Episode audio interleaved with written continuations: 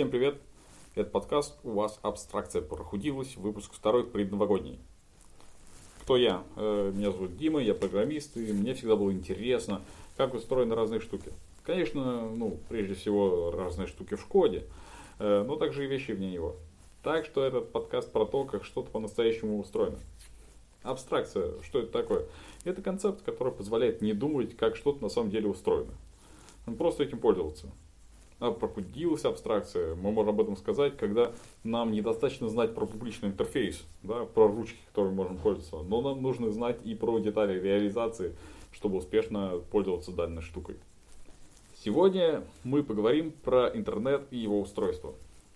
Это на самом деле чудо из чудес. Вы только подумайте, вы сейчас можете набрать любой адрес в браузере, да, и если вам повезет, если этот адрес соответствует какому-то серверу, который находится где-то, то вы получите ответ э, магическим, потому что между вами и конкретным сервисом, сервером могут э, находиться тысячи километров, могут находиться тысячи э, роутеров, каналы связи могут быть самыми различными, и все равно все будет работать. Вам совершенно не нужно знать, что именно там происходит. Или может быть нужно. Тут надо подумать. На самом деле, если мы говорим об интернете, мы часто подразумеваем ну, протокол HTTP. Да, это то, что мы набираем в браузере. Но на самом деле а, интернет так, э, работает так, как он работает, не, благодаря HTTP. Это только самый верхний слой. Но HTTP как протокол, он работает поверх э, протокола TCP. А протокол TCP э, пользуется э, протоколом IP, который лежит уровнем ниже. Где TCP часть отвечает за надежную доставку пакетов, а IP за их маршрутизацию. Что еще интересней, IP-протокол э, ничего не знает про слои уровнем ниже. А они, вообще говоря, есть. Э, самый нижний, физический, э, это тот слой, где надо аналоговый сигнал превратить в нули и единицы, которые потом надо превратить в фреймы, специфичные для данного конкретного канала связи. Это может быть там провод или, я не знаю, оптоволокно, кабель, там, радиосигнал благодаря чему уже можно переправлять интернет-пакеты, э, которым IP протокол добавляет маршрутизацию. А TCP добавляет надежность в том смысле, что TCP-IP определяет протокол, э, по которому определяет последовательность действий, благодаря которых для конечного приложения все происходит предельно прозрачно. Достаточно принять соединение и начать из него читать байты. Да, и не нужно думать о том, что а, часть информации может быть потеряна, часть информации нужно переслать. Мы об этом не думаем, мы просто читаем. У Туненбаума есть увлекательная книжка по сетям, так что если вам эта тема не близка, я очень советую. Она не такая уж известная, как его книга по операционным системам, но от этого она не менее прекрасная, как мне показалось. Там можно узнать все детали. Но если мы говорим об интернете, об интернет-стеке, то стоит упомянуть не только тот слоеный пирог, который обычно упоминают, когда имеют в виду оси-модель, потому что э, в данном случае идет э, речь э, только о передаче данных, да, но мы можем упомянуть и другие вещи, которые неразрывно связаны с интернетом, да, просто они являются вспомогательными функциями, но которые по факту сейчас являются обязательными. В первую очередь это DNS и TLS. DNS позволяет э, осуществлять ну, простейшую операцию. Он позволяет вам использовать текстовое имя, домен, и э, превращать их э, в IP-адрес, физический адрес сервера. TLS это технология, используемая для шифрования HTTP трафика. Еще, кроме этого, еще стоит упомянуть, что если мы говорим про IP, то мы говорим про маршрутизацию. Ну, а что это? Это граф связи всех сетей, если брать ну, в глобальном смысле. Пакет, который идет в вашего компьютера, попадает в цепочку роутеров разного уровня каждый э, из которых либо отправляет пакет во внешнюю сеть, ну, через шлюз, либо, пользуясь картой маршрутизации, отправляет пакет нужному роутеру в той же сети. Ну, естественно, также стоит упомянуть основные программы, которые пользуются всем этим богатством. Э, да, ну, или пользуются многие, да, но которые интересны для нас, как веб-разработчиков, а это, конечно же, браузер. Итак, все, что мы описали, это достаточно прекрасно работает, действительно редко, что, что работает так хорошо. С другой стороны, может быть, есть и проблема. Когда мы все это описали, возникает вопрос, а зачем вообще во всех этих деталях реализации париться, если все так хорошо работает? Ну, проблема в том, что такой стек начинает жать в самых разных местах, после чего невозможно решить проблему эффективно, не зная специфики работы самых разных слоев. Самое главное ограничение, из которого растут все проблемы, это скорость. Сигнал не может распространяться быстрее скорости света. Длина экватора примерно 40 тысяч километров. Скорость света 300 тысяч километров в секунду. Если брать половину Земли, 20 тысяч километров, то луч света пройдет э, это расстояние за 67 миллисекунд. Оттуда обратно дорога займет 135 миллисекунд.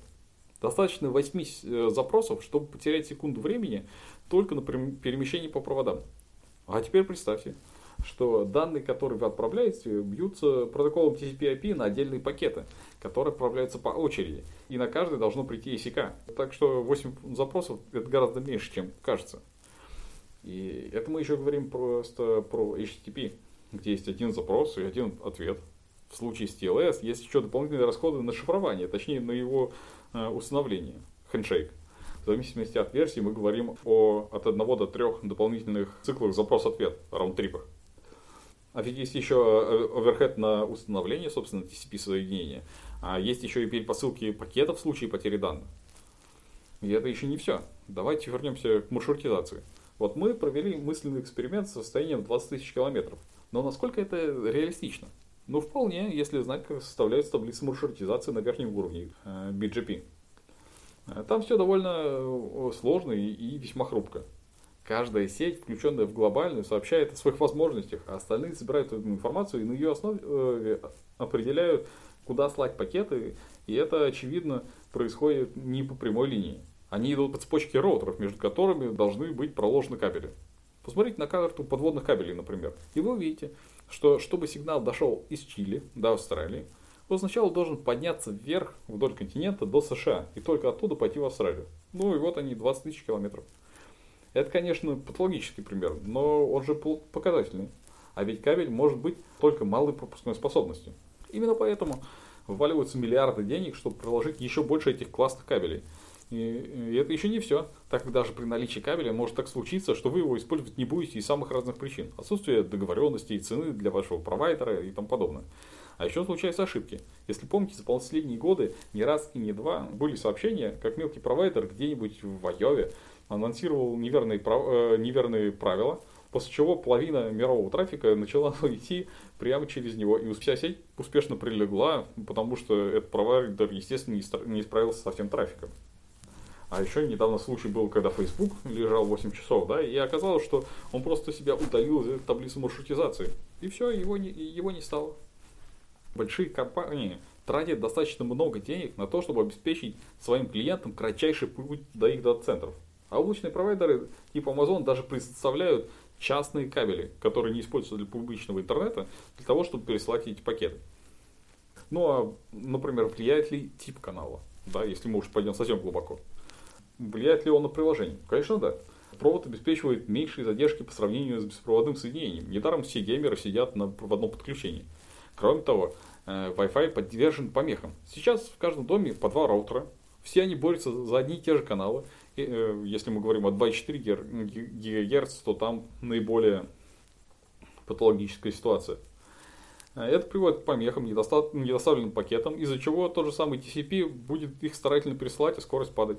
Вот. И это мы еще не говорим о спутниковом интернете, в котором все еще хуже с задержками.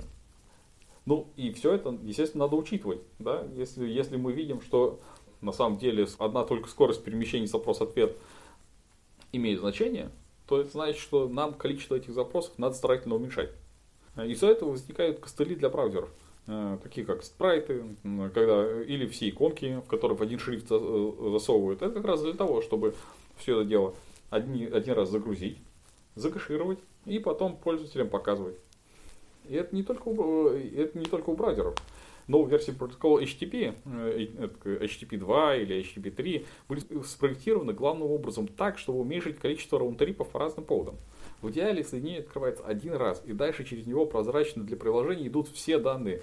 Э, так что даже в спрайт ничего сбивать не надо. И так все быстро прогрузится. А без этого, если вы знаете, э, все фронтенд разработчики едят кактус и продолжают использовать такие утилиты, как Webpack которые позволяют хитрым образом компилировать их кучу маленьких JavaScript или CSS файлов в один большой блок, э, который можно разом загрузить. А там же еще есть э, способы, когда мы разрезаем этот блок на разные части, чтобы подгружать его на разных страницах по мере необходимости, ничего только нет. С другой стороны, проблемы есть и у веб-серверов. Когда-то, в начале 2000-х, тогда была проблема C10K или 10 тысяч соединений, и обсуждалось, что, что сервера э, того времени не могли э, стабильно обслуживать больше 10 тысяч соединений. А почему? Потому что э, при тогдашней архитектуре на каждое новое соединение создавался либо форк главного процесса, либо новый тред, в результате чего копировалось большое количество накладной информации, и получалось э, э, так, что это, на это уходило как время, так и ресурсы, и в результате просто при 10 тысячах соединений все ресурсы сервера среднего сжирались метаинформацией. Ввиду того, что сервера занимались обработкой всего, получалось так, что если у вас есть клиенты на модеме, и они загрузят с вашего сервера медленную страницу, то они могут очень быстро заполнить все соединения. Ну, условно говоря, представьте, что есть, э, не знаю, файл, файл на 1 гигабайт, и вот этот вот слабый клиент запрашивает этот файл. Вам легко его на, э, начать отдавать, то есть вы его сами, собственно, не обрабатываете. Но на, на 56 килобитах или даже на одном мегабите да, скачать 1 гигабайт займет время. Поэтому, в принципе, нужно не очень много клиентов в одну секунду, да, чтобы накопить 10 тысяч одновременных соединений. Вот. Впоследствии эта проблема решалась э, самыми разными способами. Да? Во-первых, э, сервера э, нового поколения, как Nginx, они стали работать э, через Event Loop. Да, это синхронная модель, когда у вас все обрабатывается одним процессом. И этот процесс, э, он э, позволяет ядру Linux или там, операционной системы производить непосредственные операции и позволяет этому процессу опрашивать ядро, по поводу окончания работы с определенными операциями. В результате в одном процессе можно достаточно много всего обрабатывать. Но это еще не все. Вот, например, проблема с медленными клиентами, как ее решить? Решить ее так, можно поставить Nginx впереди. И Nginx умеет э, легко работать с такими медленными соединениями, это ему ничего не стоит. Да? И ваш настоящий сервер стоит в том же доцентре, прямо рядышком с Nginx, и занимается непосредственно обработкой э, запросов. Да, и тогда он быстро отдает информацию Nginx, а еще лучше, что Nginx сам знает, где лежит статика и отдает ее сам, тогда ваш сервер вообще не участвует в операции. И э, плюс еще за Nginx можно поставить целую ферму ваших веб-серверов, и Nginx будет работать как load balancer и будет э, раздавать запросы равномерно по всем серверам. Но есть же еще кроме этого, и, можно сказать, мертвые запросы. А, что это такое? А, мертвый запрос – это как запрос, который уже не нужен клиенту. Вот. Не, все, не все веб-сервера и не все приложения, которые сейчас проектируются и пишут, а, пишутся, могут с этим что-то сделать. Что значит мертвый запрос? Ну, представьте, что ваш запрос тяжелый и занимает 5 секунд. Да, через, ну, через секунду пользователь устал ждать и нажал refresh или нажал escape. Предыдущий запрос никуда не делся. Э, сервер его еще обрабатывает.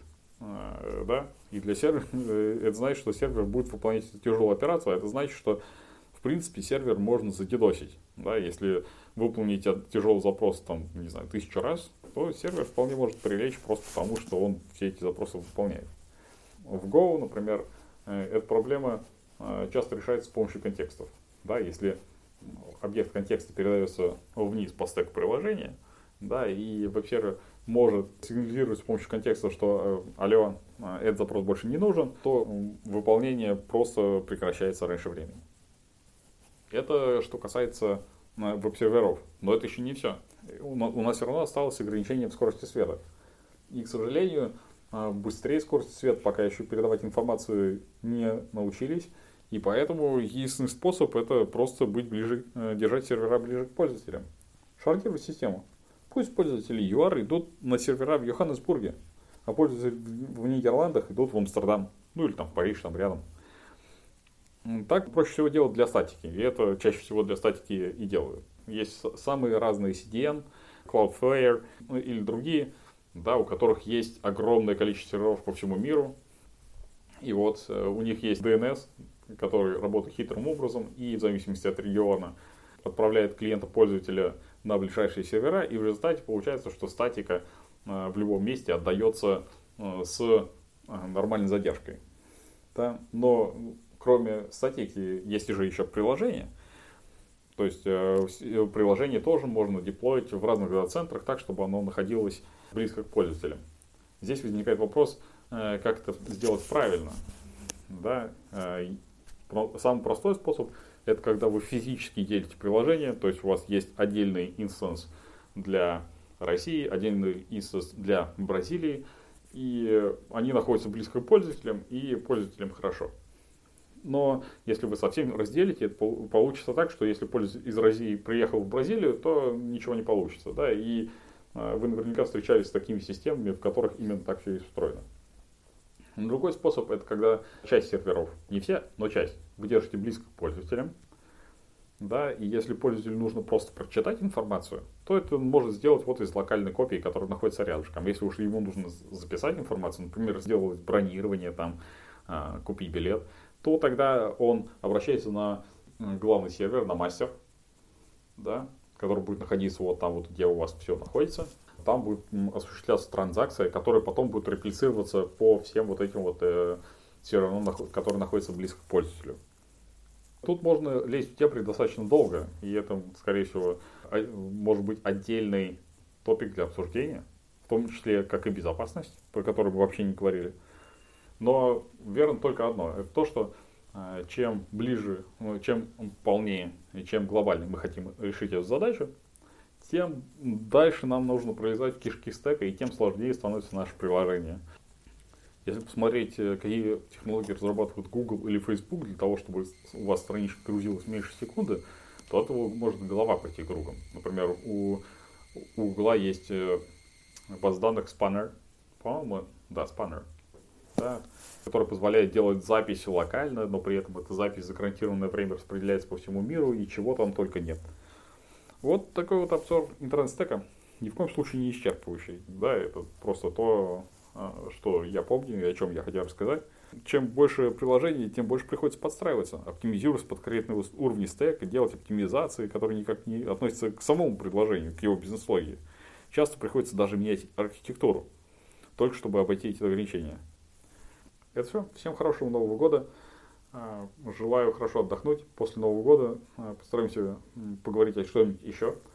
Пожалуйста, если вы знаете, где этот подкаст лайкнуть, лайкайте. Если знаете, где написать обзор, напишите обзор. Если хотите э, обсудить какую-то отдельную тему, то давайте обсудим эту отдельную тему. Все, всем пока.